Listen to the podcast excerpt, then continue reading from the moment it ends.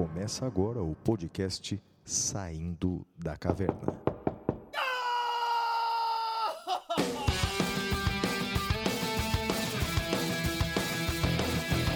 Com Guilherme Madeira, Fala galera, sejam bem-vindos, sejam bem-vindas. Flávio Martins, Muito bem, meus amigos, muito bem-vindos a mais um episódio do Saindo da Caverna. Esse é o episódio número 25. Eu sou Guilherme Madeira e vou acompanhá-los junto com meu amigo Flávio. Flávio, nós recebemos aqui uma mensagem muito bacana do senhor, eh, de um ouvinte, na verdade, do filho desse ouvinte. Eu queria mandar um abraço para ele, para o senhor Chiquinho Sanini, Flávio. Conhece esse nome, Flávio? Mas conheço e conheço muito Madeira. Fala sobre ele aí que depois eu falo também. Bem, ele é pai do nosso colega, o Francisco Sanini, que é delegado de polícia aqui em São Paulo, e é nosso ouvinte. Eu queria mandar um abraço para ele, para o pai e para o filho. Flávio. O Madeira, o, o Chiquinho Sanini é lá da minha terra. Ele Ah. é de Guaratinguetá, É exatamente. mesmo? Olha Sim. só. Um radialista extremamente renomado. Madeira, que responsabilidade é a nossa, rapaz, de fazer, digamos assim, um programa de rádio, não é, dos tempos modernos, porque o podcast não deixa de ser, não é, um programa de rádio. E o Chiquinho Sanini, soube eh, do nosso programa através do seu filho, do mesmo nome, não é? E segundo o, o Francisco Sanini, o delegado, filho dele, ele ouviu um atrás do outro e gostou, se tornou nosso ouvinte. Num passado muito distante, Madeira, olha, há mais de 20 anos, eu fazia algumas participações no programa do Chiquinho Sanini, Ah, era o tá Chicote. brincando. Eu tô falando, era o Chicote do Povo. Madeira, ele é muito bom. Aliás, a família é muito boa mesmo. Então, realmente, um abraço especial aí pro Chiquinho Sanini, esse grande radialista, esse grande comunicador, Madeira. Que legal, Flávio. Mas antes da gente ler as outras mensagens, o que, qual era a sua participação no, no, no programa?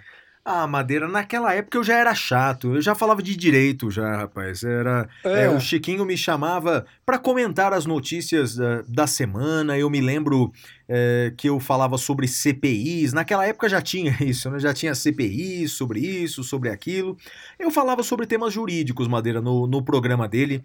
Era um programa muito bacana, um programa muito ouvido lá em Guaratinguetá e região. Realmente lembro até hoje disso. O embrião do Saindo da Caverna, a sua participação lá. Exatamente. Ah, vamos, vamos ver se a gente consegue uma gravação do Chiquinho Sanini para o próximo programa, vai ser legal. Vou falar com o filho dele, vou falar com o Francisco, para que no próximo programa o Chiquinho mande uma mensagem aí. Porque daí vai ter um comunicador profissional aqui entre nós, né, Madeira? Muito legal. E olha, tem, um, tem uma coisa que o pessoal não sabe, que um dos motivos que levou o Flávio e a mim de, de fazermos o, o podcast é que a gente sempre quis ter um programa de rádio, né? Então, o, o podcast é isso. Essa lembrança que o Flávio teve agora não é à toa, é porque justamente a gente curte e a gente sempre quis ter um programa de rádio. Flávio, qual a primeira mensagem que a gente recebeu? É, Madeira, falando em programa de rádio, você sabe que esse ano a rádio brasileira perdeu um grande comunicador, não é? O José Paulo de Andrade. É, ele que tinha durante décadas. Você conhece um programa aqui em São Paulo chamado O Pulo do Gato, da Rádio Bandeirantes? Repita! Então, José Paulo de Andrade, ele infelizmente nos deixou. Né?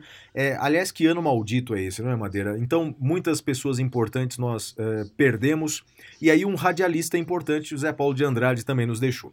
Madeira, a primeira mensagem que nós recebam, recebemos, lembrando que, para você entrar em contato conosco, você pode fazer isso pelo e-mail, é podcast arroba professorflaviomartins.com.br, repetindo podcast arroba professorflaviomartins.com.br ou então pode entrar em contato conosco pelas redes sociais. Né? Os endereços do Madeira, tanto no Twitter quanto no Instagram, é arroba madeira10. E os meus endereços, tanto no Twitter quanto no Instagram, é arroba siga o Flávio. Uma primeira mensagem que a gente recebeu foi da Gleice Penteado, que ela disse assim: Olá, professores, Tudo bem? Amo o podcast Saindo da Caverna, dou risada sozinha com alguns comentários de vocês. É realmente o Madeira meio bobo mesmo, né?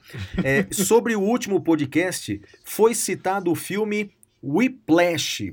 E ela tá perguntando em que plataforma ela assiste. Bem, Madeira, eu assisti pela Globoplay. E você, cara?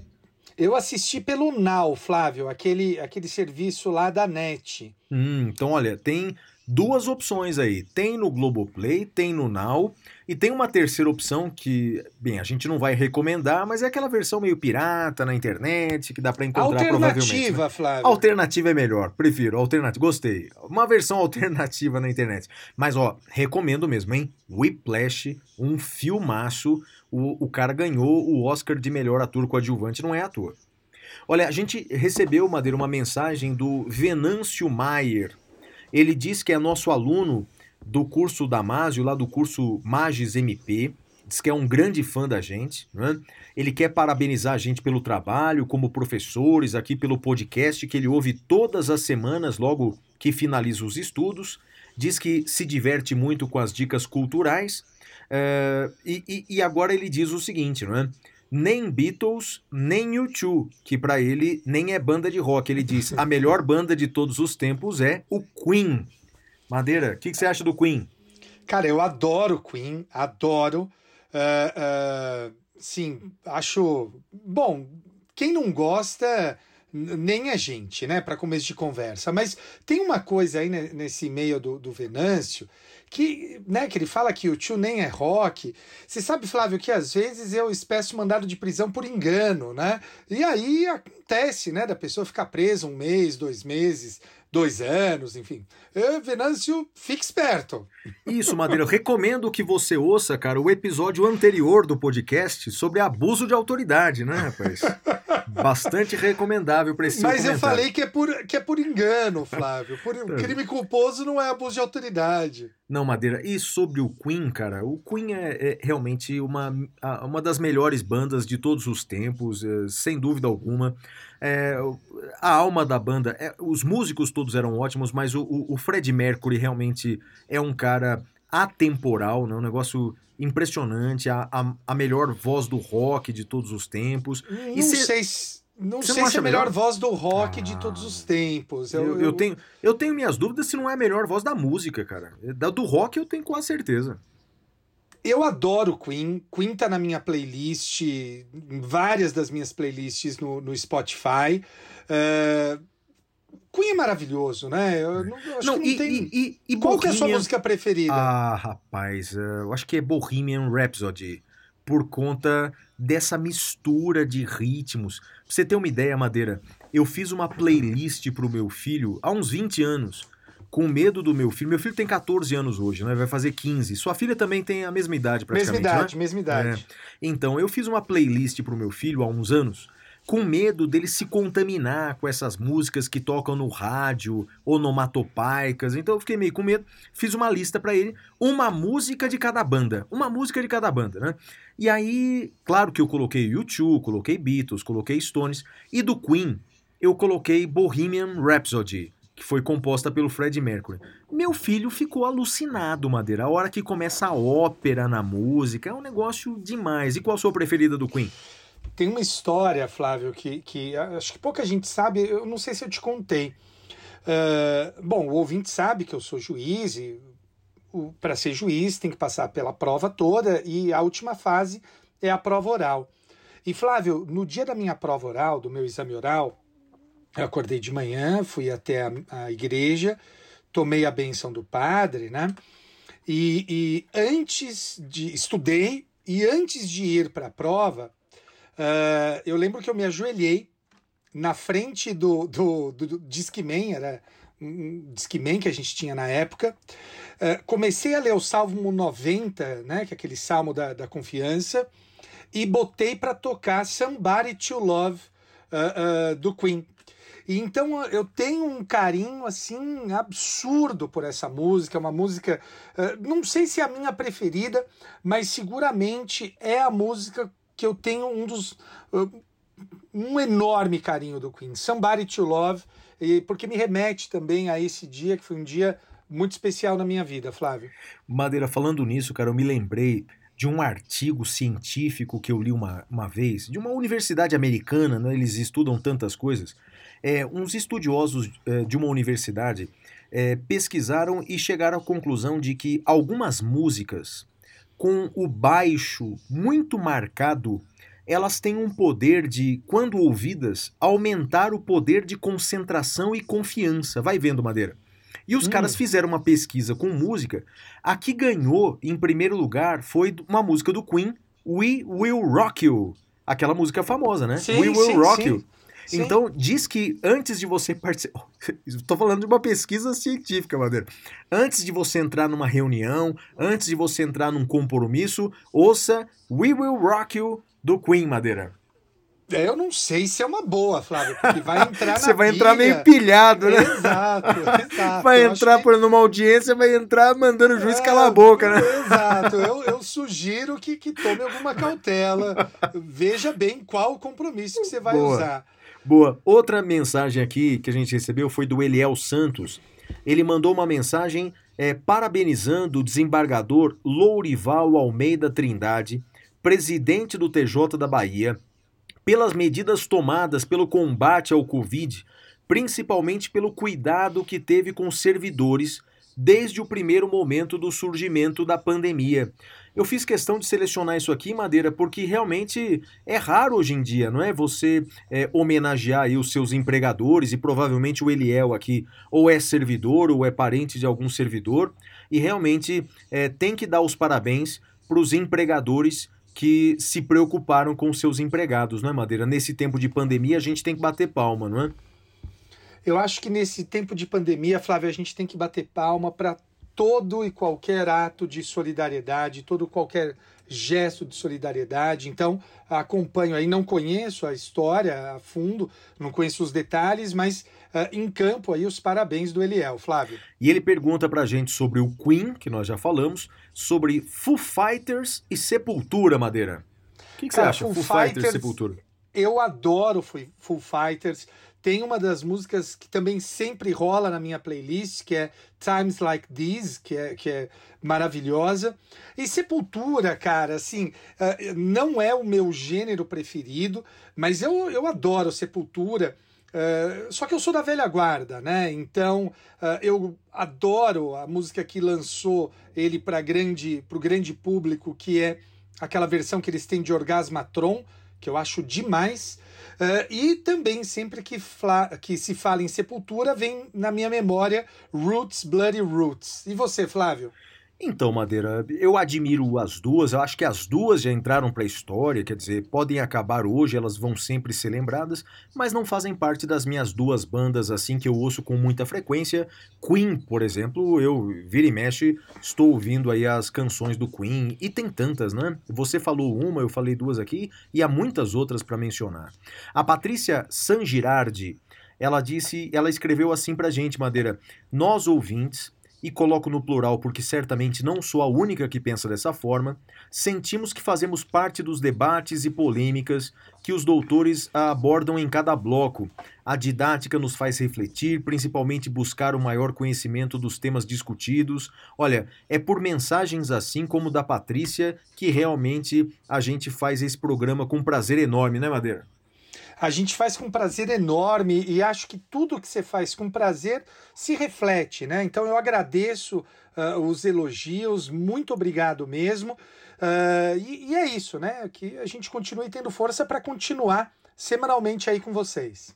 A Larice Braga diz que acompanha também semanalmente o nosso programa, faz uma pergunta aqui sobre a Lava Jato, que vai ser um dos temas do programa de hoje, e ela fala que se eu não gostei de How I Met Your Mother e Blacklist, eu tenho que assistir de novo é, porque eu assisti errado. Olha, Blacklist eu acho uma série interessante, eu daria nota 5, talvez 6 ou 7 por causa do ator, Ai, né? Flávio, o protagonista. Pelo amor de Deus. Não, prota- como é que chama mesmo, cara? É, é Spader. James, James Spader. James Spader. O ator é ótimo, o ator é ótimo, né? E Agora, dá cinco ou seis? Cinco ou seis. É seis por Ah, causa dele, claro. né? Agora, Numa escala de 10? numa escala de 10, claro. Ah, Flávio, Agora, How olha, I eu acho que Met esse Your é o último Mother. episódio que a Não. gente vai fazer, Agora-. Agora, How dá. I Met Your Mother, desculpa, eu já assisti alguns episódios, é impressionante o quanto vocês são bobos de gostar disso, né? Olha só. A Marli Moraes, essa história aqui, Madeira, essa história aqui é, é- é- é imperdível. Ó. Quero agradecer os podcasts. O meu pai e eu somos ouvintes assíduos. Meu pai está passando por um tratamento de câncer e seus podcasts estão fazendo um bem grandioso a ele.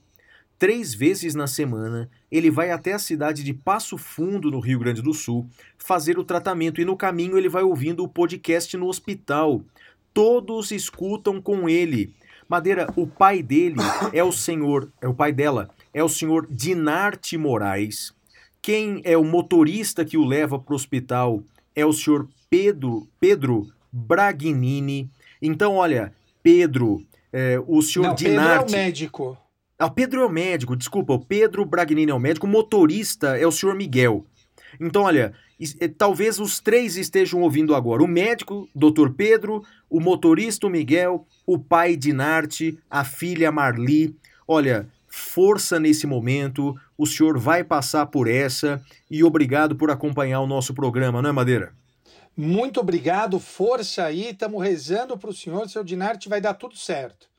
O Guilherme Bitar, ele é professor de constitucional num curso de graduação em Anápolis, Goiás.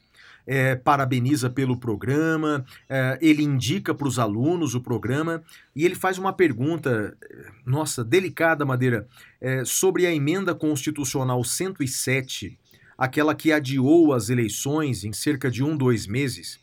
Pergunta se ela viola o princípio da anterioridade eleitoral que é aquele princípio é, que está no artigo 16 da Constituição e diz que a lei é, que muda o processo eleitoral não pode se aplicar no mesmo ano da eleição. Em resumo, é mais ou menos isso, não é? A minha resposta, Madeira, é a seguinte: é, bem, nenhum direito ou princípio é absoluto. E, principalmente por ser um princípio, tem que ser aplicado na maior intensidade possível. Todavia, em casos absolutamente excepcionais, e nós estamos num caso excepcional, que é uma pandemia que não acontecia nos últimos 100 anos, né? a última foi a gripe espanhola, admite-se exceção. Né? Nós não podemos ser reféns de um princípio constitucional colocando em risco a vida das pessoas. Então, na minha opinião, essa emenda que prorrogou as eleições, essa emenda é constitucional. Defender o contrário é se apegar a um legalismo, é esquecer que o direito ele atende a um fim, que é o bem-estar da sociedade, e não o contrário. A sociedade não é refém do direito, não é, Madeira? É, Acredito que a sua opinião seja semelhante, não? Eu concordo com você, Flávio, e, e- e eu acho assim, eu, eu, eu tenho visto né, ah, algumas, algumas coisas agora. Então, por exemplo, a- a- na minha vara, a maioria dos processos são digitais. Eu diria que 90, 95% dos processos são digitais. Pouquíssimos processos são físicos. E por que, que esses processos são físicos, Flávio? Porque quando a minha vara foi ser instalada, a OAB ajuizou uma ação no CNJ para que o CNJ n- ah, não deixasse que fosse digital, para que o CNJ deixa, deixasse a critério do advogado escolher se seria físico ou digital.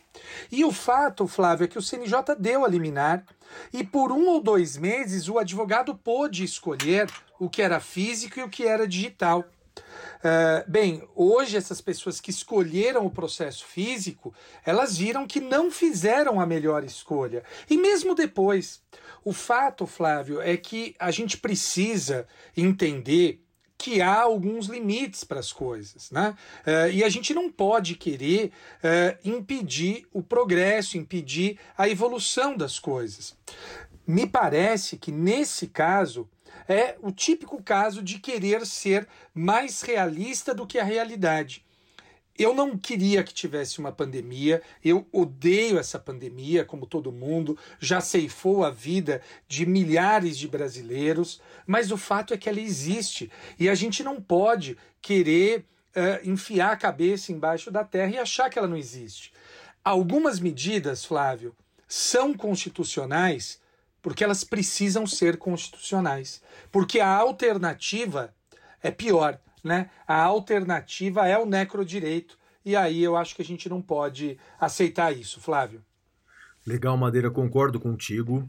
Olha só aqui, o Pedro Gonzalez é professor lá no Rio de Janeiro, ele indica o nosso podcast para os seus alunos, muito obrigado por isso. Também indico o meu livro de constitucional. E ele faz uma indicação aqui para o nosso bloco Pintura Rupestre, que é o livro clássico Fahrenheit 451, que também tem filme, né, Madeira? Já assistiu o filme também, Fahrenheit? O filme não, Flávio, eu só li o livro. Realmente vale a pena ler, sobretudo nos tempos atuais, não, Madeira?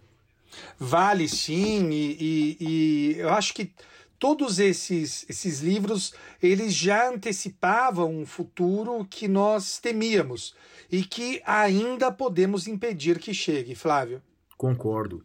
A Vanessa Lima ela faz umas indicações aqui muito legais. Primeiro, ela indica uma série é, de tribunal produzida pela BBC, uma série chamada Silk.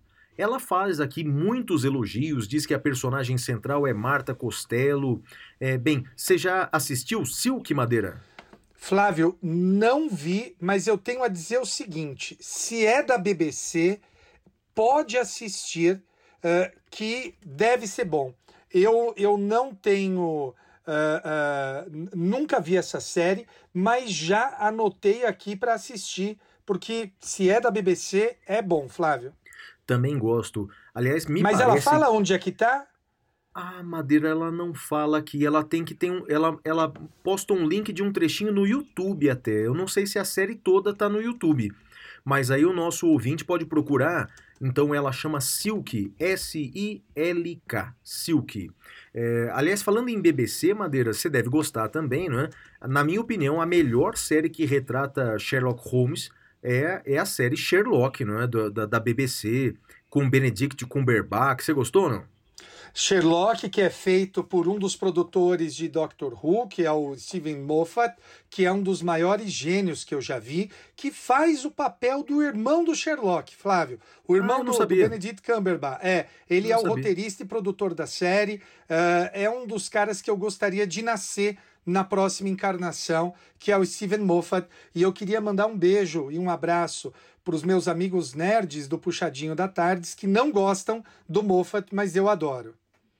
Olha, e ela dá uma outra dica também legal, é um curso chamado Ideologias Políticas de Direita e Esquerda, do professor André Coelho, da UFRJ. E esse curso, Madeira, tá no YouTube, tá no YouTube. É, então, se o nosso ouvinte entrar lá no YouTube e procurar curso Ideologias Políticas de Direita e Esquerda, do André Coelho, tá lá. E outro curso que ele está fazendo agora Teoria Crítica do Direito. Olha que máximo, né? De graça no YouTube. Procurem pelo professor André Coelho. E ela manda a gente parar de brigar sobre banda de rock e ouvir soda estéreo. Já ouviu falar disso, Madeira? Nunca ouvi, Flávio. Soda, para mim, é aquela bebida uh, uh, da, da, do Guaraná, enfim, que a gente toma com limão. Mole, mas eu vou ouvir durante a semana e se for bacana mesmo, vai estar tá no próximo Pintura Rupestre aqui que eu vou indicar no próximo uh, episódio. Bom, Madeira, essas foram as mensagens. Toca o pau. Primeiro bloco, vem à, vem à frente. Com isso, encerramos esse nosso primeiro bloco. Vamos ao próximo, que é o Notícias da Caverna. Até já.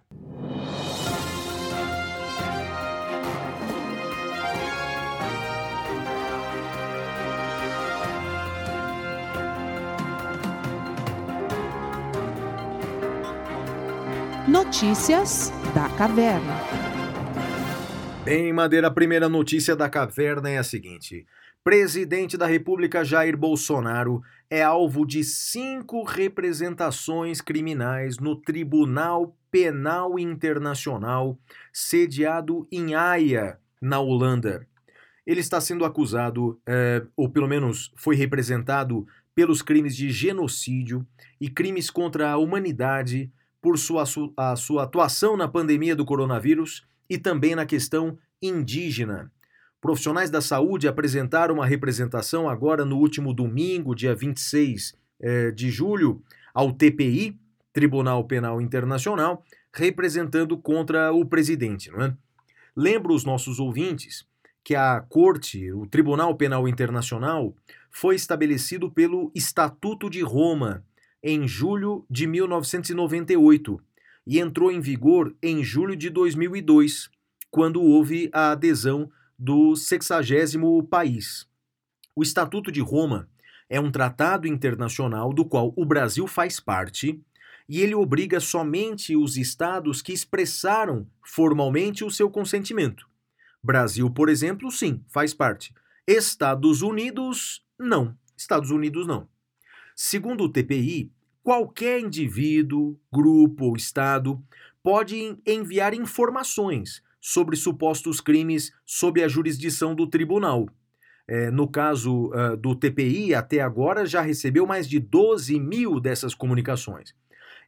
É bem verdade que essas comunicações, em regra, elas não se tornam denúncias, contra eh, os, digamos assim, os delatados. Não é? Então, eu acredito que, muito provavelmente, essas representações contra o presidente brasileiro, elas vão ser arquivadas, não serão objeto de denúncia.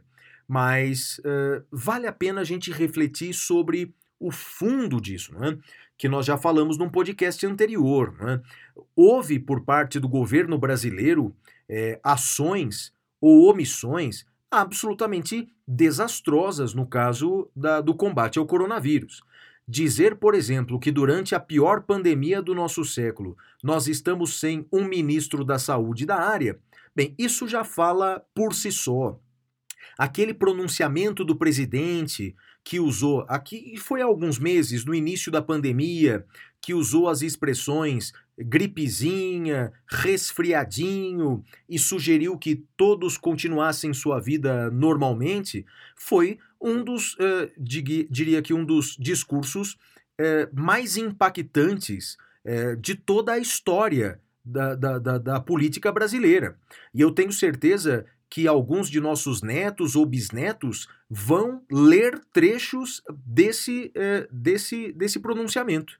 Então, portanto, quer dizer, é bem provável que ele não seja condenado pelo Tribunal Penal Internacional pelo crime de genocídio. Agora, não sei qual será o veredito da história, Madeira. Flávio, uh, eu sempre fico impressionado com, com a, a nossa uh, incapacidade de lidar com essa tragédia e eu vou eu vou me abster de maiores comentários, porque acho que tudo que você falou aí é, é, reflete o que eu penso, o que eu acredito. Eu vou eu vou pular para a próxima notícia, então. É, eu trago uma notícia aqui, também uma notícia que muito preocupante, Flávio. Eu não sei. Bom, você me disse que não tem acompanhado, mas eu ainda tenho feito um exercício de acompanhar o noticiário. Essa semana que passou, aconteceu algo terrível numa cidade do interior de São Paulo, chamada Botucatu. Eu vou ler um trecho da notícia que está no UOL, Flávio. Uma ação com integrantes do PCC, primeiro comando da capital, que é um, uma facção criminosa aqui em São Paulo, cercou um batalhão da PM e atacou uma agência do Banco do Brasil na madrugada de hoje em Botucatu, cidade a cerca de 240 quilômetros da capital. Houve intenso tiroteio e, segundo a polícia, os ataques têm ligação direta com as toneladas de drogas apreendidas pela PM nas últimas semanas. E ainda, de acordo com a polícia, a facção criminosa está tentando repor o dinheiro perdido com as drogas em ataques a caixas eletrônicos. Flávio, eu queria ter uma dupla leitura dessa, dessa notícia. E eu.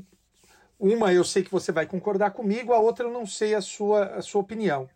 A primeira leitura, e uma leitura uh, num nível um pouco mais raso, é de como nós, como o crime organizado uh, não, não foi, não parou durante a pandemia, né? E a gente precisa uh, desenvolver estratégias para acabar com o crime organizado. Acho que dificilmente alguém discordaria desse, desse raciocínio, né? É um raciocínio uh, até muito, muito simplório, eu diria. Mas há um segundo ponto, Flávio, que cada vez mais me faz refletir. A nossa política de. Eh, e política eu digo não a do governo Bolsonaro, mas a política do, uh, do Ocidente de guerra às drogas não deu certo, Flávio. Não deu certo. Tudo o que fizemos até hoje só serviu para fortalecer o tráfico de drogas. E aí, antes que venham acusar de esquerdista ou qualquer coisa maluca, né? Uh, eu estava nos Estados Unidos quando começou a descriminalização do uso de, de drogas lá. E eu, eu lembro que jornalista estava filmando a fila para as pessoas comprarem uh, maconha. E, cara, uh, isso foi um dos mais duros golpes na criminalidade organizada. Uh, acho até que a gente pode, Flávio, depois pensar num episódio sobre esse tema, trazer alguém que estude isso para falar sobre esse tema, mas eu, uh, do que já vi, do que já li, do que já estudei, sou amplamente favorável à descriminalização da droga. perceba que eu não estou falando que sou favorável ao HC no Supremo, o recurso extraordinário no Supremo, para discutir isso mas uh, queria muito que nosso Congresso, embora não acredite nisso, tivesse essa mesma medida. Flávio. Bem, Madeira, eu vou concordar com as duas partes da, da, da sua fala. É, primeiro, aquela do combate ao crime organizado, evidentemente, não é? Que é diferente daquela criminalidade banal, não é? Que você resolve com incremento de políticas sociais. Aí, por mais educação, lazer, etc., que você deu, não vai interferir no crime organizado. O combate é diferente, não é? Então, concordo. E também concordo, viu, Madeira? Embora não seja especialista na área, a gente pode trazer, quando a gente for falar sobre descriminalização é, do uso ou do tráfico de drogas, ou seja, descriminalização das drogas em geral, é, que a gente possa trazer alguém que estuda especificamente esse tema e há pessoas que estudam, mas a impressão que eu tenho é a mesma que você. Né? Os países que migraram por um processo de descriminalização, houve realmente uma diminuição sensível eh, do tráfico de drogas, do crime organizado relacionado. Em Portugal, houve um processo de descriminalização, eh, descriminalizando a conduta do usuário. Aqui, recentemente, na América Latina, tivemos o caso do Uruguai, não é? Com, e, e sempre é, no caso de maconha. Mas o Uruguai errou, viu, Flávio? O Uruguai Sim, errou. De fato, não Porque... acabou o tráfico no Uruguai, não é?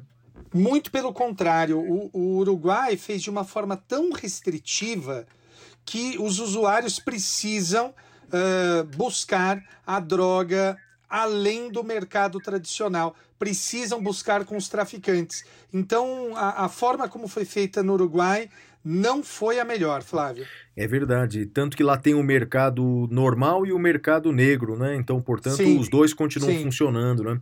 De fato, esse é um tema específico para o podcast nosso. Madeira, minha próxima notícia da caverna é a seguinte: olha.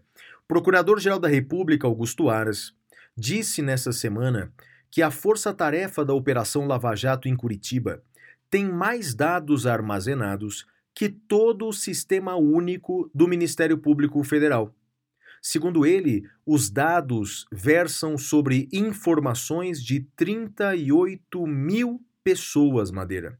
Segundo o procurador-geral Aras, o arquivo do grupo de procuradores de Curitiba tem 350 terabytes e todo o sistema do Ministério Público Federal tem apenas 40 terabytes. E ele disse, abre aspas, não se pode imaginar que uma unidade institucional se faça com segredos, com caixa de segredos, afirmou. Olha, Madeira, esse embate que está acontecendo entre os grupos da Lava Jato, especialmente o de Curitiba, e o Procurador-Geral da República, digamos assim, numa espécie de fogo amigo, parece que está se aproximando o fim da Lava Jato no Brasil, hein, Madeira? E curiosamente, o fogo não vem de fora, como se imaginava. Parece que vem de dentro do próprio MP, hein, Madeira? Flávio, eu acho que a Lava Jato merece um episódio próprio nosso, porque acho que nós temos visões muito distintas uh, sobre a, a operação. Uh, me chama a atenção, eu vou repetir esse trecho que você leu da notícia. O sistema do MPF todo, todo, tem 40 terabytes. Só a Lava Jato de Curitiba tem 350 terabytes. Isso por si só já demonstra que há algo de estranho, há algo de diferente lá em Curitiba. Ou nós iremos dizer que todos os procuradores do Brasil uh, trabalham menos que os, trabalha os, os procuradores de Curitiba. Acho estranho. Acho estranho.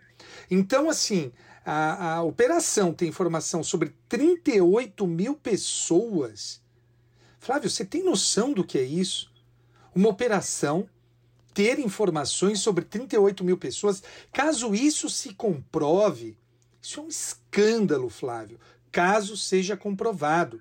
E insisto numa coisa: é, é óbvio que há uma desconfiança, e a gente vê essa desconfiança é, principalmente emanada dos próprios procuradores, no sentido de que o procurador é, agiria para defender o presidente ou para acabar com a, com a operação. A gente ouve essas coisas, né? Lê nos jornais, vê no Twitter, nas redes sociais.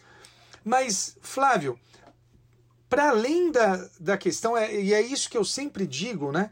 Eu não me importo se quem vai ser beneficiado é o Bolsonaro, é o Lula, é, é sei lá, não me importa. O que me importa é discutir o devido processo legal. E eu faço críticas já há anos a essa operação. Eu lembro que à época as pessoas me chamavam de petista por fazer críticas à operação. Mais recentemente, Flávio, ainda não é geral, mas mais recentemente eu comecei a ser chamado de bolsonarista por fazer críticas à Lava Jato. E eu sempre digo às pessoas: eu não sou petista, eu não sou bolsonarista, eu defendo o devido processo legal a quem for, porque essa, esse é um patamar civilizatório que a gente não pode abrir mão, Flávio. Ok, Madeira, deixa, primeira coisa, vou falar duas coisas. Primeiro, você diz que não é bolsonarista, mas eu soube que essa semana o presidente Jair Bolsonaro fez uma petição direcionada ao Supremo Tribunal Federal e sabe qual processualista foi citado na peça de Jair Bolsonaro? Você, Madeira. Então, talvez você não seja bolsonarista, mas Bolsonaro é madeirista, rapaz, porque citou você na peça dele, não é, Madeira?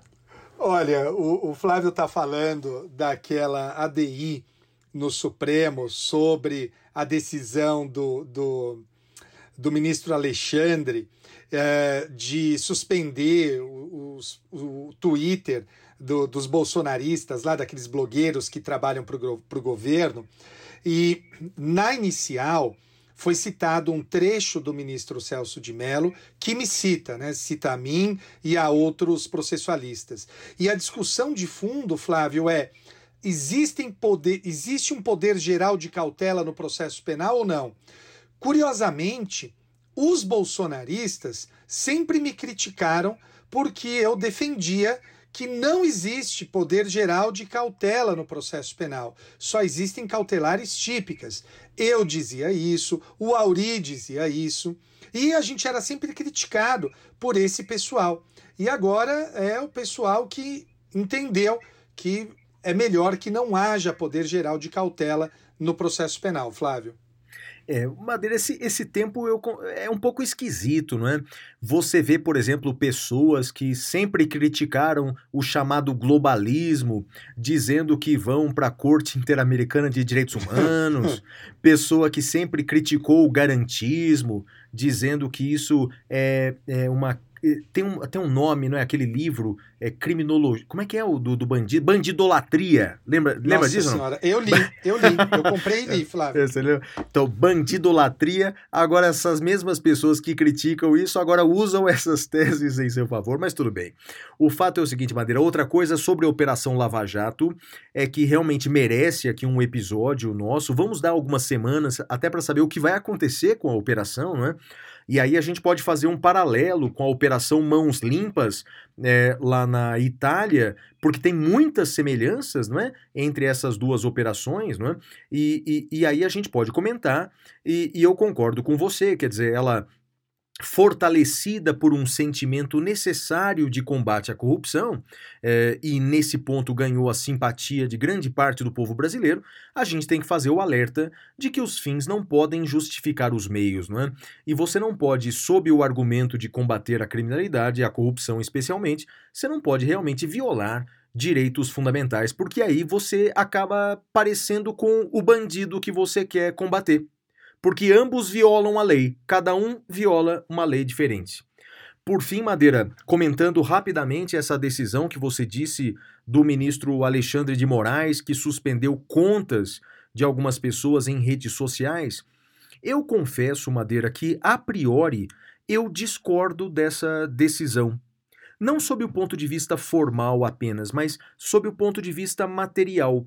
Se essas pessoas utilizaram as redes sociais com o fim de difundir notícias falsas, prejudicando pessoas, se elas utilizaram suas redes sociais para ofender as pessoas, eu entendo, Madeira, que essas ofensas, que essas postagens, elas devem ter implicações jurídicas, aplicando a sanção penal, se for o caso, aplicando a sanção civil, se for o caso, danos morais coletivos quando a pessoa faz uma postagem preconceituosa, etc. Agora, suspender né, as contas dessas pessoas das redes sociais, tirando delas a possibilidade de expor o seu pensamento, me parece que é uma decisão excessiva, Madeira. Eu discordo da decisão do Alexandre. Você tem posição sobre isso? Tem opinião sobre isso?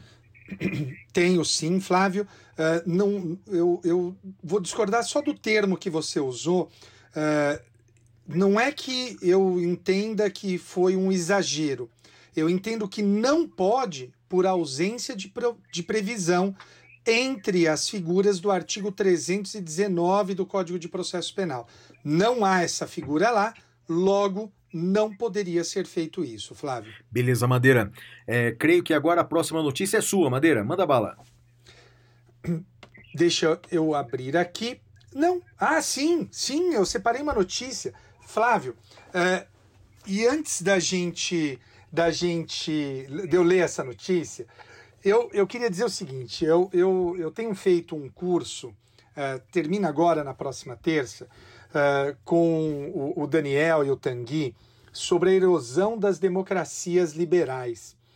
E, e o fato é que uma das características da erosão das democracias liberais é desqualificar as instituições e, além de tudo, Flávio, é querer uh, limitar uh, a importância e tirar a importância das eleições e do voto. Eu vou ler aqui a notícia que vai explicar. Trump sugere adiar eleições nos Estados Unidos. Sem apresentar evidências, o presidente dos Estados Unidos afirmou que pode haver fraude na votação por correio. A data das eleições presidenciais é, de, é 3 de novembro. Donald Trump levantou nesta quinta a possibilidade de adiar as eleições marcadas para o dia 3 de novembro apesar de a data expressa na Constituição. O presidente americano sozinho não pode mudar a data do pleito. Para isso seria preciso autorização do Congresso. E sem apresentar evidências, ele repetiu o argumento de que pode haver fraude pelo correio. E então afirmou adiar as eleições até que as pessoas possam votar com segurança. Bem, Flávio, é, já vimos essa história mais de uma vez de pessoas que querem questionar ex ante o resultado das eleições. Parece aquela história: se eu vencer, as eleições foram lídimas, se eu perder, as eleições não valeram. Lembra alguém, Flávio? Ah, lembra muita gente, Madeira. Tanto é verdade que naquele livro, é, Como as Democracias Morrem, que nós até indicamos aqui já em podcast, em episódio anterior do nosso podcast, não é? Esse é um dos sintomas apresentado pelos autores de que realmente a democracia está enferma. Né? É, dois, por exemplo, são muito claros, então ataques à liberdade de imprensa, esse é um sintoma, e questionar de alguma maneira o resultado das eleições, Madeira. Então isso é, sempre foi muito comum aqui na América Latina, América do Sul, isso é muito comum, infelizmente, nas nossas democracias instáveis da América do Sul. Aqui, por exemplo, no Brasil agora, uh, alguns têm por hábito criticar uh, a urna eletrônica, questionar a urna eletrônica. E, e eu tenho uh, a triste percepção, viu, Madeira, de que num futuro próximo, alguns candidatos que perderem a eleição por aqui e um dia podem perder, vão questionar eh, o resultado das urnas, assim como parece muito claro que o Trump vai fazer isso nos Estados Unidos caso perca a eleição. Eu sei que lá, eh, assim como aqui no Brasil, eh, 100 dias, eh, tudo pode mudar em 100 dias, que é o tempo aproximado das eleições americanas. Mas se a eleição fosse hoje, segundo as pesquisas, o Trump perderia, hein, Madeira? Vamos ver o que vai acontecer, Flávio. Que, que coisa essas eleições vão ser bem acirradas, Flávio. E qual é a sua próxima notícia? Não, Madeira, não tem mais notícia não. Agora vamos para o próximo bloco, mas eu só diria o seguinte: é, isso só mostra, não é, de como é errada a postura do nosso Ministério das Relações Exteriores de apoiar é, de forma visceral um político em vez de fazer uma eh, relação é, entre países, não é? Porque, por exemplo, o Brasil exerceu uh, no último ano e meio uma uh, até subserviência ao governo republicano de Donald Trump, não é? Inclusive recebendo aqui medicamentos sem comprovação científica, inclusive, não é? E, e nessa parceria, o que será de nós?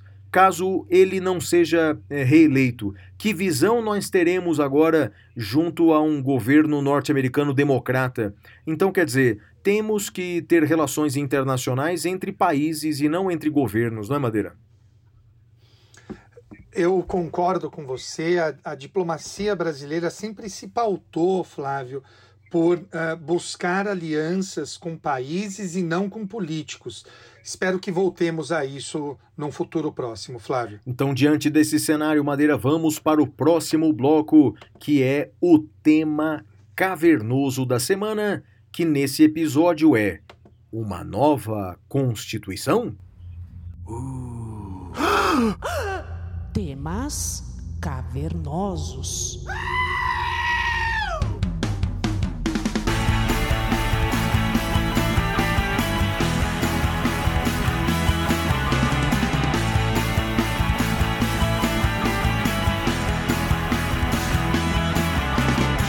Bem, meus amigos, o tema cavernoso desta semana é um tema que vira e mexe, volta a assombrar o país. Vez ou outra sempre vem à tona esse tema sobre a nova Constituição. E isso porque muitas críticas são feitas à Constituição de 88. Há quem afirme até que era uma Constituição comunista. Outros afirmam que ela tem direitos de mais e deveres de menos. Bem, Flávio, vamos falar sobre uma possível Constituição brasileira. Flávio, o que, que você tem a dizer? Bem, Madeira, primeiramente, realmente esse é um tema que nos assola já há muitos anos, não é? E olha que a nossa Constituição é relativamente recente, não é? Ela é de 88, ela tem pouco mais de 30 anos. Mas mesmo assim, vez ou outra as pessoas comentam sobre a necessidade de uma nova Constituição. A última vez que eu vi isso, Madeira, foi de alguns uh, personagens políticos importantes, não é? como, por exemplo, o presidente do Senado, Davi Alcolumbre, disse que ia consultar os senadores sobre uma nova Assembleia Constituinte, e sabe quando ele disse isso? No ano passado, 2019. Bem, um ano antes, 2018, numa entrevista dada em Curitiba, o então candidato a vice-presidente da República, general Mourão, deu uma entrevista dizendo que, na opinião dele, o Brasil precisa de uma nova Constituição feita por um grupo de notáveis. Uma Constituição com menos direitos, segundo ele, a nossa Constituição tem direitos demais, como o 13 terceiro salário e algumas invenções nossas, e para ele precisamos de uma Constituição não feita por representantes do povo, mas uh, por um grupo de notáveis. Eu, eu acho que nós dois, Madeira, não faríamos parte desses notáveis, eu creio. Mas o fato é que, então veja, um candidato a vice disse isso. E o pior, Madeira, até o plano de governo do então candidato a presidente da República, Fernando Haddad, tinha como item do seu plano de governo uma nova Constituição para revisitar a separação dos poderes. É bem verdade que no segundo turno daquela eleição, Fernando Haddad abandonou essa proposta porque foi uma exigência dos partidos que se aliaram a ele, como o PSB, mas o, o que mostra é que, veja, num passado muito recente, muitas pessoas defendendo, inclusive pessoas importantes da política brasileira, defendendo uma nova Constituição. Isso é, acaba se fortalecendo em momentos de crise, é, crise econômica, é, crise política, crise de identidade entre os poderes, quando ocorre uma violação é, excessiva de um poder sobre o outro, ou quando direitos fundamentais não são de fato concretizados e as pessoas acabam ficando descontentes com a Constituição. Em resumo, é, é, é um momento propício para que essa discussão de fato venha à tona. E eu acho que a gente pode começar a nossa fala perguntando o seguinte: é, esse é o momento propício para se fazer uma nova Constituição? Eu queria primeiro ouvir sua opinião, Madeira. Bem, Flávio, uh, eu ouço sobre uma nova Constituição é, há uns, sei lá, eu acho que talvez desde é, o segundo, a minha memória pode estar me traindo, mas desde o segundo mandato do presidente Lula. Então, não ouvi isso no mandato do presidente Fernando Henrique, nem no mandato do presidente Lula I, mas a partir do mandato, do segundo mandato do presidente Lula. À época, o pessoal mais à esquerda defendia isso, Uh, e eu também me manifestava contra. Depois, isso passa pela presidenta Dilma no seu primeiro mandato no seu segundo mandato, que foi interrompido. Uh, também me manifestei contrariamente. Não me lembro de ter ouvido isso no mandato do presidente Temer, mas até aí uh, foi um mandato muito curto. E volta à tona agora no mandato. Bom, você bem lembrou do, do candidato Fernando Haddad e agora você também lembrou isso do Davi Alcolumbre e agora novamente esse tema volta à tona por conta de um do texto de um norte-americano que você inclusive gosta muito, que é o professor Bruce Ackerman. O fato, Flávio, é que nem naquele primeiro momento que eu ouvi, nem no segundo, nem no terceiro, nem agora é momento para uma nova Constituição. Uma nova Constituição para quê? Uma nova Constituição para quem? Uh, quem seriam os beneficiados com uma nova Constituição? Quem seriam os perdedores com uma nova Constituição? Bem, eu não tenho dúvida em dizer que o povo sairia perdendo com uma nova Constituição.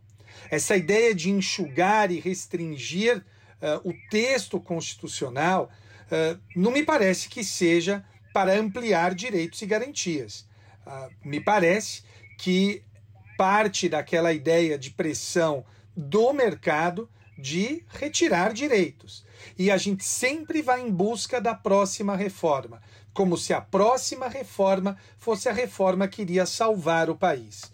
Então, Flávio, não é o momento, nunca foi o momento, e talvez esse momento nunca chegue, salvo com uma revolução. Flávio, o que, você acha? Bem, Madeira, olha, primeiramente, é, tem uma expressão que é mencionada por vários constitucionalistas norte-americanos ou em Portugal, como a professora Catarina Botelho, que é uma doença que acomete alguns constitucionalistas que eles chamam de narcisismo constitucional. Olha, é interessante. Narcisismo constitucional é aquele sentimento que o constitucionalista tem de que a sua Constituição é perfeita e acabada. É o apogeu da ciência jurídico-constitucional. Bem, essa é uma doença que alguns têm.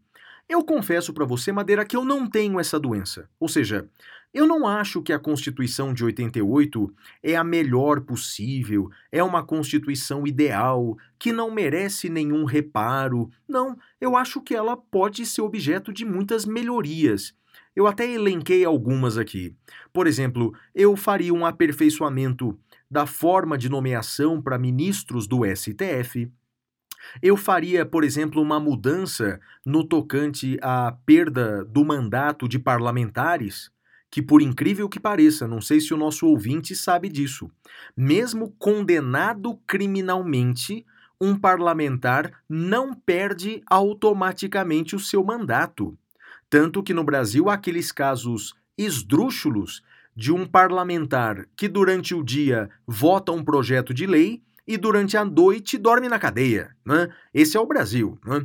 Bem, implementaria também mudanças nos direitos políticos, com a possibilidade de recall, a intensificação de plebiscitos, referendos, iniciativa popular. E eu confesso que até mudaria o nosso sistema de presidencialismo, Madeira. Nós já falamos num episódio anterior aqui, né, e falaremos num episódio, a gente se comprometeu a fazer um episódio só sobre isso, de que o presidencialismo brasileiro se tornou um presidencialismo de coalizão. Se o presidente quiser terminar o mandato, ele vai ter que fazer alianças, muitas vezes não republicanas, com a maioria do Congresso Nacional para que ele não caia. E até o presidente Bolsonaro, que criticava esse tipo de atitude, é agora quem dá um abraço no centrão e, e, e, deve terminar o seu mandato graças ao apoio do famoso centrão. E esse apoio tem preço, esse apoio tem cargos, esse apoio tem ministério, esse apoio tem tudo isso. Então, em resumo, talvez mudar o presidencialismo para um outro modelo, como o semipresidencialismo, talvez seja uma saída interessante. Sabe quem está defendendo essa mudança madeira em palestras e textos? Gilmar Mendes. Está defendendo também o semipresidencialismo no Brasil, como nós falamos num episódio anterior do Saindo da Caverna. Então, em resumo, a nossa Constituição ela, ela, é, ela pode ser objeto de muitas mudanças. Mas, curiosamente, todas essas mudanças que eu falei até agora, todas podem ser objeto de emenda constitucional. Você não precisa revogar a Constituição de 88 para fazer esses aperfeiçoamentos. Eu entendo que mudar a Constituição brasileira agora é o pior momento possível. Um momento de crise política, um momento de crise econômica, um momento de crise social. Olha, esse é o pior momento dos mundos, porque eu concordo integralmente com Madeira. Se esses aperfeiçoamentos que eu disse agora podem ser objeto de emenda constitucional, por que, que alguns defendem então uma nova Constituição? Eu respondo: é que numa nova Constituição não existem cláusulas pétreas. Portanto, somente através de uma nova Constituição é que você vai revogar direitos fundamentais. E pode ter certeza que o primeiro artigo que vai perecer é o artigo 7 da Constituição, que fala dos direitos dos trabalhadores. Para aqueles que dizem que os direitos dos trabalhadores estão emperrando a economia, eu só pergunto o seguinte: Ah, então a solução, o novo emprego é esse emprego através de aplicativos, como o Uber e outros aplicativos, em que as pessoas trabalham 15 horas por dia sem qualquer benefício e, e, e morrem no seu trabalho e trabalham famintas. É, esse é, é o futuro do emprego? Esse é o futuro do Brasil? Olha, eu espero sinceramente que não. Portanto, eu creio que esse, Madeira, não é o momento propício para se elaborar uma nova Constituição. Cumprir a Constituição de 88, eu topo. Agora, fazer uma Constituição de 2020, eu discordo, Madeira. Concordo com você e também, Flávio, os professores Thomas Bustamante, Emílio Peluso, uh, Marcelo Andrade, Jane Reis, Juliano Zaiden e Cristiano Paixão, eles escreveram um texto uh, em inglês em resposta ao professor Bruce Ackerman, eles são brasileiros, e esses professores uh, são professores da Universidade Federal de Minas Gerais, Universidade Federal do Rio de Janeiro e Universidade de Brasília. E esse texto, Flávio, deve sair amanhã no dia 1 de agosto, uh, na, no, naquele site J, ele deve sair em português, Flávio. Então, uh, concordo com você e eu acho que a gente tem que uh, fazer cumprir a nossa Constituição, podemos aprimorá-la e devemos aprimorá-la, mas.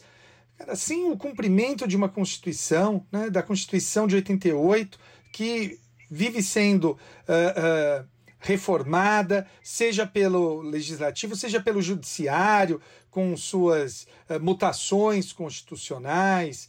Então, me parece, Flávio, que não faz nenhum sentido. Acho que primeiro a gente precisa desenvolver um respeito pela Constituição para depois uh, pensar aí em, em grandes alterações nela, Flávio. E tem mais duas coisas, Madeira, que eu queria acrescentar, que é o seguinte: é, tem uma coisa que eu aprendi na Espanha, lá no meu pós-doutorado, e até coloquei aqui no meu livro, no meu curso de constitucional.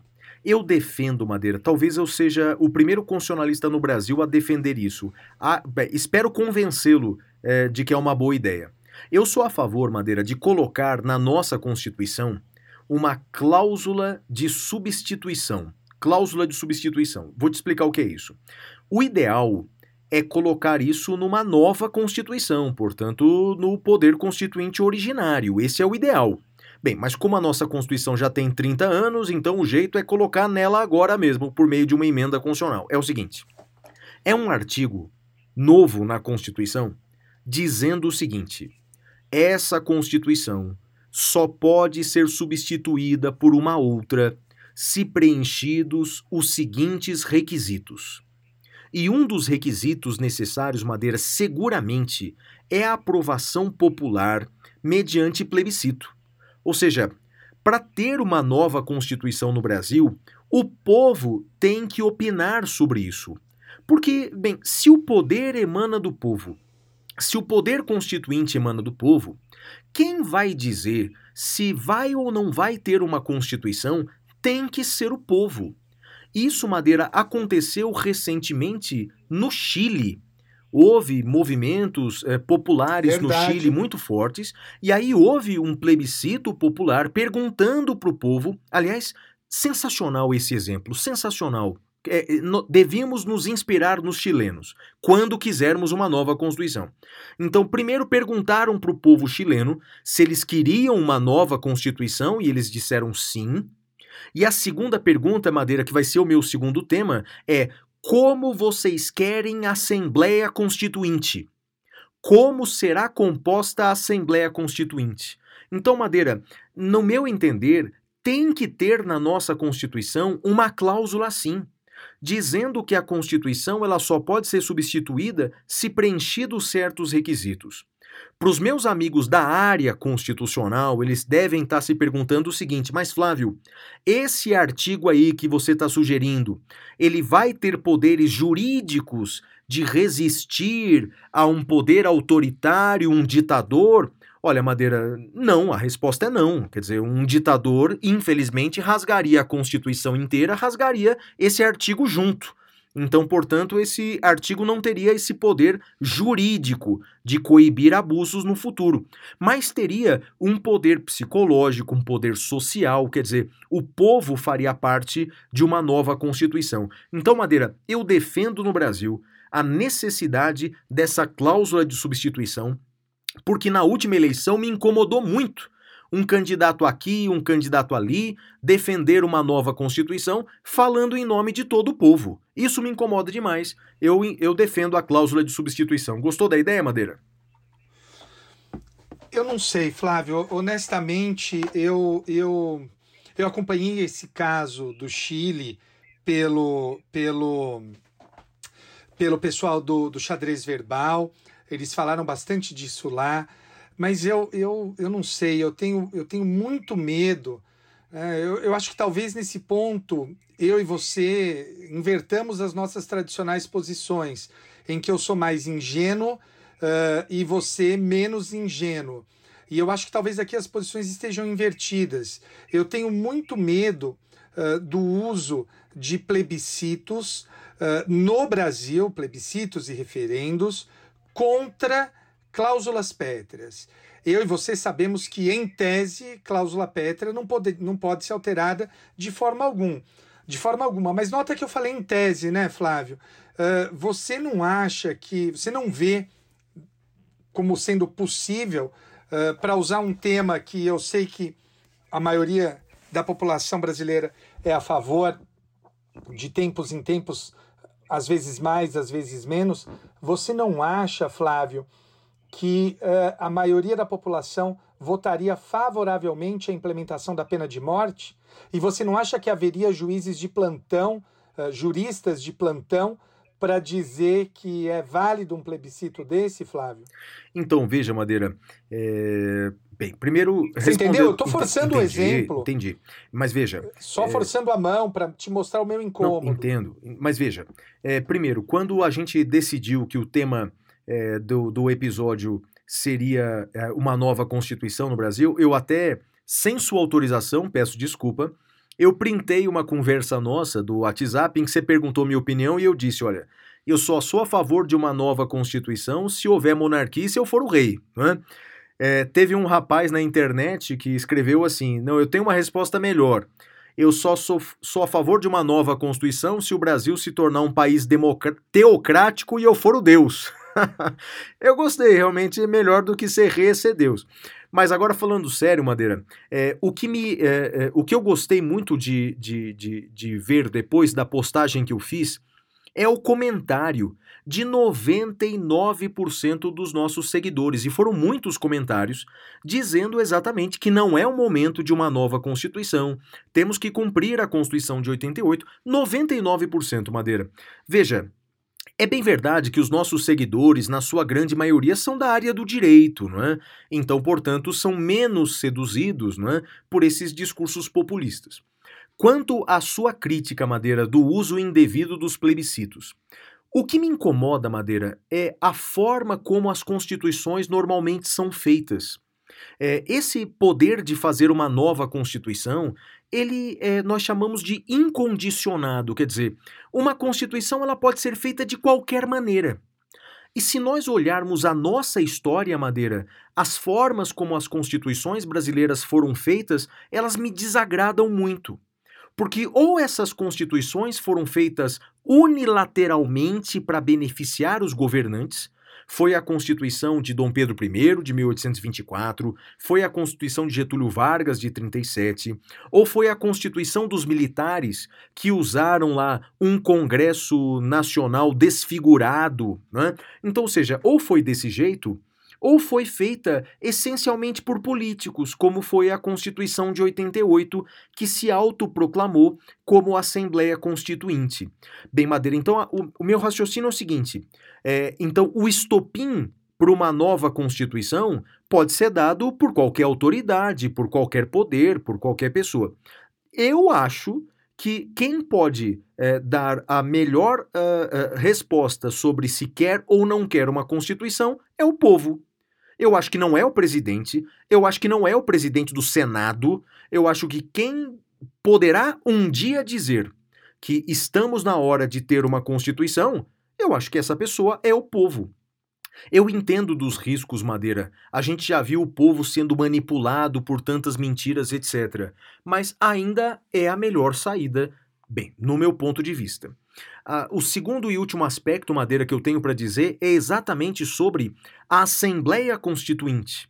Decidir se um dia teremos uma nova Constituição não é a única questão, não é o único problema. A gente tem que decidir quem será a Assembleia Constituinte. Porque no Brasil, Madeira, criou-se uma tradição de que essa Assembleia Constituinte tem que ser só de políticos, deputados e senadores. Acho um grande equívoco.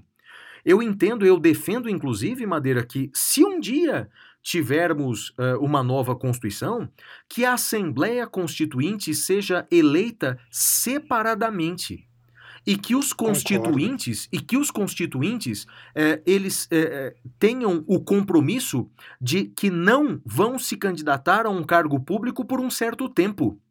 Porque o que nós temos no Brasil, um dos defeitos da nossa Constituição é que ela eh, trouxe algumas prerrogativas para certos grupos ou para certas classes que acabaram se tornando praticamente privilégios, não é? Então, temos que ter cuidado também com a formação da Assembleia Constituinte, aliás, como fez o Chile. É, você mencionou aí o xadrez verbal, eles explicam muito sobre isso, não é? E perguntaram para o povo o formato dessa Assembleia Constituinte e o povo chileno prefere uma Assembleia Constituinte exclusiva, que, portanto, seja um grupo que não vai misturar com interesses de deputados e senadores ou de outros grupos, mas sim um grupo preocupado em elaborar a Constituição. Madeira. Concordo plenamente, Flávio. Acho, acho isso uh, uh, muito importante. Tem que ter uma Assembleia uh, exclusiva, e nesse ponto o professor Bruce Ackerman no texto dele também defende isso. Acho que talvez seja o único ponto de concordância entre nós, Flávio. É isso, Madeira. Tem mais alguma coisa a falar? Então, no nosso entender, não é o momento de uma nova Constituição. Seria muito bom se a gente buscasse diariamente implementar a Constituição de 88, porque tem muita coisa ainda a ser estudada, a ser implementada, a ser discutida. Realmente, vamos cumprir a Constituição de 88 antes de pensar numa Constituição de 2020. E sua conclusão, Madeira? Bom, eu concordo com você, Flávio, e com isso nós encerramos esse bloco e vamos agora ao próximo bloco, que é o Pintura Rupestre. Até já!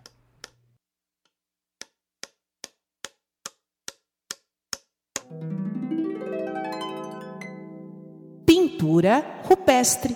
Uau!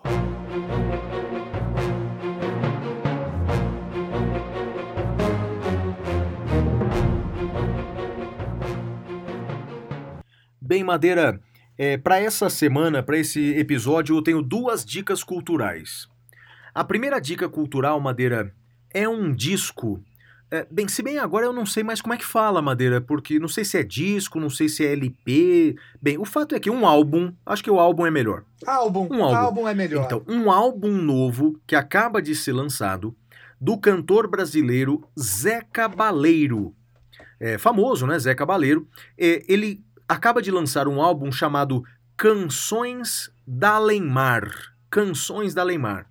Bem, o Zé Cabaleiro ele canta, Madeira, é, canções é, da, da música popular portuguesa. E você sabe que eu sou apaixonado por Portugal e pela música de Portugal. Ele escolheu é, canções lindas é, de compositores portugueses contemporâneos e ele fez a versão dele, Madeira. Olha, a música de abertura eu não paro de ouvir, Madeira. É uma música linda que eu sempre gostei, chama Às vezes o Amor. Às vezes o Amor. Essa canção é de um cantor português chamado Sérgio Godinho. Olha, Madeira, eu gosto tanto desse cara, gosto tanto do Sérgio Godinho. A, a música é uma poesia, uma coisa linda, linda de se ouvir. É, e agora em janeiro desse ano, faz tanto tempo, não é? Parece que faz 10 anos. Mas em janeiro desse ano eu estava em Portugal, eu estava em Lisboa. Não é que eu encontrei esse homem na rua, Madeira. Olha, eu não costumo, Hum. eu não costumo fazer isso não, Madeira. Eu dei um grito, falei: "Sérgio Godinho", né? Eu sei que eu dei um abraço nele, pedi para tirarem uma foto. Ele tá completando 75 anos. Olha, um dos meus compositores preferidos. Ouça a canção Às vezes o amor nesse álbum novo do Zé Cabaleiro chamado Canções da Alemar. É a minha primeira dica. A minha segunda dica, Madeira, é um livro, é um guia de viagem, né? É, chamado London, London. Bem, como o próprio nome está dizendo, é um guia de viagem sobre Londres. A ideia, o propósito desse guia de viagem é conhecer Londres é, através das linhas do metrô. Então, cada capítulo do livro é partindo de uma estação do metrô. O autor do livro, London, London, ele é, vai dando as dicas de cada bairro, de cada lugar, e ele que era músico também, o autor era músico, indica uma trilha sonora para você ouvindo durante cada bairro. Madeira, o autor desse livro, London, London, era um jornalista que morreu essa semana há poucos dias, um jornalista de cultura, um jornalista esportivo, chamado Rodrigo Rodrigues, RR. Ele morreu, Madeira, é, por complicações do coronavírus aos 45 anos de idade. Olha, eu confesso que a notícia da morte é, do Rodrigo Rodrigues, eu, eu sei que todas essas mais de 90 mil mortes de brasileiros é chocante, não é? São 90 mil pais, amigos, filhos, né? mas eu confesso que a morte do RR, a morte do Rodrigo Rodrigues, mexeu demais comigo. Eu nem consegui trabalhar no dia, de tão triste que eu fiquei, é, porque realmente esse eu era fã dele. Eu era fã. Ele era um músico exemplar. é, ele era como eu, flamenguista, apaixonado pelo Zico. E ele tem, ele tinha, infelizmente, uma característica no trabalho, Madeira, que ele era um comunicador exemplar. E ele uh, trabalhou em várias, uh, várias emissoras de TV, agora ele trabalhava na Sport TV e na Globo, né? agora nos últimos meses, uh, e ele tinha uma leveza. Ele trabalhava com uma leveza, com uma alegria que eu, eu sempre entendi necessário também no nosso trabalho, e eu sei que você também é assim como professor. Né? Para ser um bom professor, você não precisa falar difícil, como muitos pensam, ou falar aquilo que o aluno não entende, pelo contrário. E o Rodrigo Rodrigues era, ele era assim como comunicador. Então, uma homenagem póstuma ao Rodrigo Rodrigues. Esse livro, London, London, é extraordinário. Eu já tive a oportunidade de, eh, numa das minhas viagens a Londres, eh, viajar e passear com o livro debaixo do braço. Da próxima vez que eu for a Londres, eu vou novamente levar esse livro e, e, e, lembrarei com saudade desse jornalista, Rodrigo Rodrigues. Conheceu o Rodrigo Rodrigues ou Madeira? Conheci, fiquei imensamente triste com, com, a, com a morte dele. Rodrigo Rodrigues, que foi. que tinha a nossa idade, né, Flávio? Exatamente. Madeira. Ele, ele faria 40. Ele tinha 45, a gente faz 45. Aliás, você tá quase fazendo aniversário, né? Ah, é verdade. Dia 11 de agosto, dia do advogado. 11 de agosto, é isso, é isso. Você vai fazer 45, não é? Eu sou de 77, não. Madeira, então na verdade eu vou fazer ah, 43. você vai fazer 43. E você vai 43, fazer 32, é. né? Pela, pela, pelo que você costuma Eu vou dizer. fazer 32, isso, sei, isso. Sei. Eu, não, na verdade eu vou fazer 37 hum. e, e no dia 10 de outubro. Sei. Mas, Flávio, eu vou dar eu tinha separado algumas dicas aqui e eu vou eu vou cancelar todas elas no pintura rupestre e esse e esse pintura rupestre vai ter um tom muito triste, Flávio. A menos que mude após o fechamento da nossa edição. Hoje é dia 31 de julho de 2020 e é um dos dias mais tristes para a cultura brasileira, Flávio. Você não vai perguntar por quê? Não, eu tô esperando você concluir a frase, velho. Flávio, hoje é o último dia que Chaves vai passar no SBT. Como assim? A partir de amanhã. Você tá brincando? Não mais passará no SBT. A menos que entre o fechamento dessa nossa edição e o dia de amanhã haja uma reviravolta nas negociações. O SBT não conseguiu renovar uh, com a Televisa e hoje 31 de julho de 2020 é o último dia uh, uh, desse, desse, desse programa que tão boas lembranças traz para acho que todo mundo, né, Flávio? Acho Ah, que todo mundo. Você gosta de Chaves, Muito né? Madeira. Chaves e Chapolin são os dois meus personagens preferidos, não é? Do, do Bolanhos. Cara, é um, é um negócio extraordinário, não é? O Bolanhos é um dos eh, eh, maiores artistas da América Latina, não é? A obra dele é um negócio extraordinário, não é? Então, o que ele fez é um negócio incrível. Então, difícil o brasileiro que não conhece Chaves, Chapolin, os seus bordões. Ô, Madeira, mas eu imagino que, eh, mesmo não passando mais na TV aberta, os episódios, eu creio, estão todos eh, eh, online, né? Eles estão, por exemplo, na Amazon Prime, estão lá, não? Não sei se tá na Amazon Prime, tá, Flávio? Ah, Madeira, quase certeza, Madeira. Então quer dizer que quem não, não tiver aí a, a, a, a, oportunidade, é, dê uma olhadinha na Amazon Prime, Madeira, mas quase certeza que faz parte do catálogo, viu, Madeira? E no YouTube também se, se assiste muita coisa, Madeira. Eu sei que meu filho também é fã de Chaves, conhece todos os detalhes. Aliás, um detalhezinho que eu descobri é, ao viajar para o México, Madeira, não sei se você sabia. Você sabia que Chapolin é um pequeno grilo que tem lá no México e que os mexicanos costumam comer eh, frito? Sabia disso ou não? Não sabia, Flávio. Ah, eu descobri quando andando na rua me ofereceram aqueles grilinhos fritos, é, chapolines, chapolines, né? Eu confesso que eu não tive coragem de comer os grilos, Madeira, mas pelo menos descobri que Chapolin, o personagem Chapolin vermelho, né, Chapolin colorado, é como se fosse aquele grilozinho mexicano, Madeira.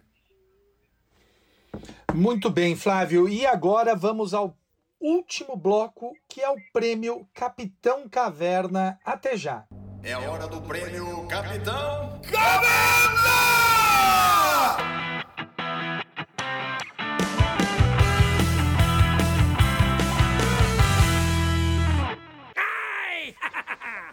Bem, Flávio, o meu prêmio Capitão Caverna, o destaque negativo, vai para quem queima o sofá, Flávio.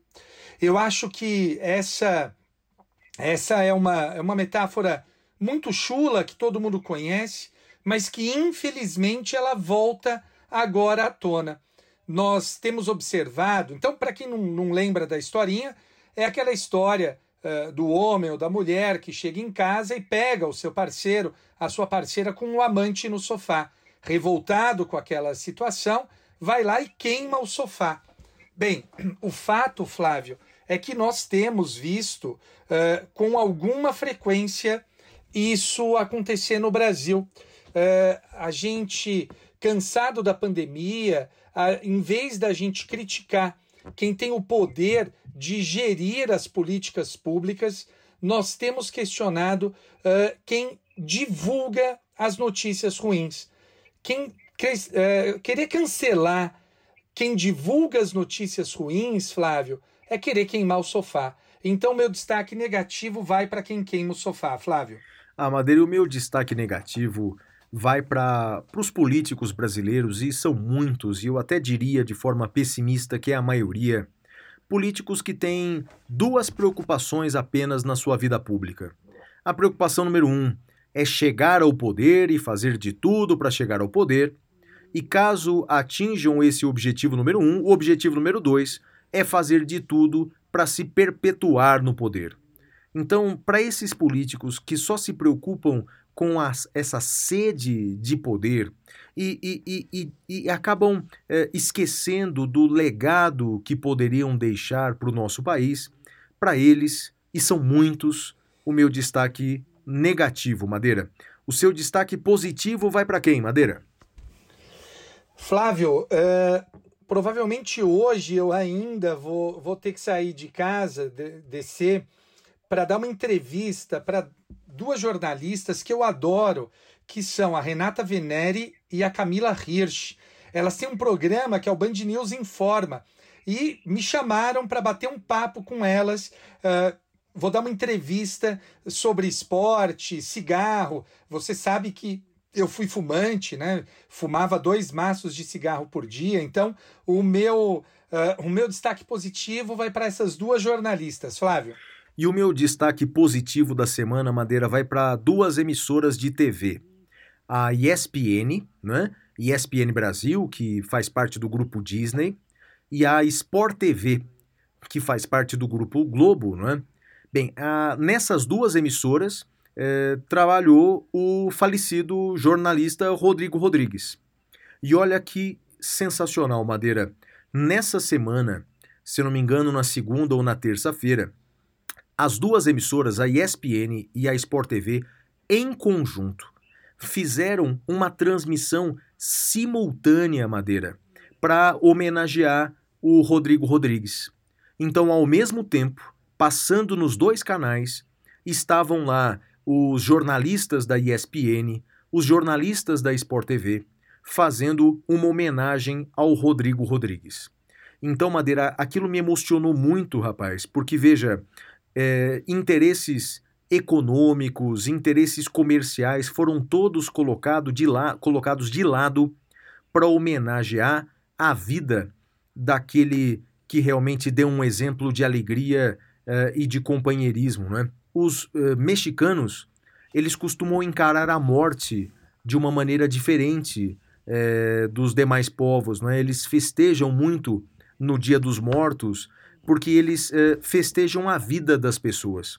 E o que aconteceu nessa transmissão simultânea dos dois canais de televisão foi uma celebração da vida, embora cheia de tristeza, mas foi uma celebração da vida de alguém que nos deixou muito precocemente. Para esses dois canais de televisão, principalmente para os diretores que tiveram essa ideia, parabéns. Para vocês, o meu destaque positivo da semana, Madeira. É isso aí, Flávio, e com isso encerramos mais um episódio do Saindo da Caverna.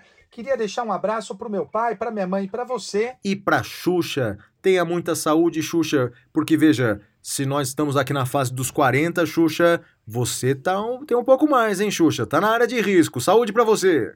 Falou, tchau, tchau, galera. Tchau.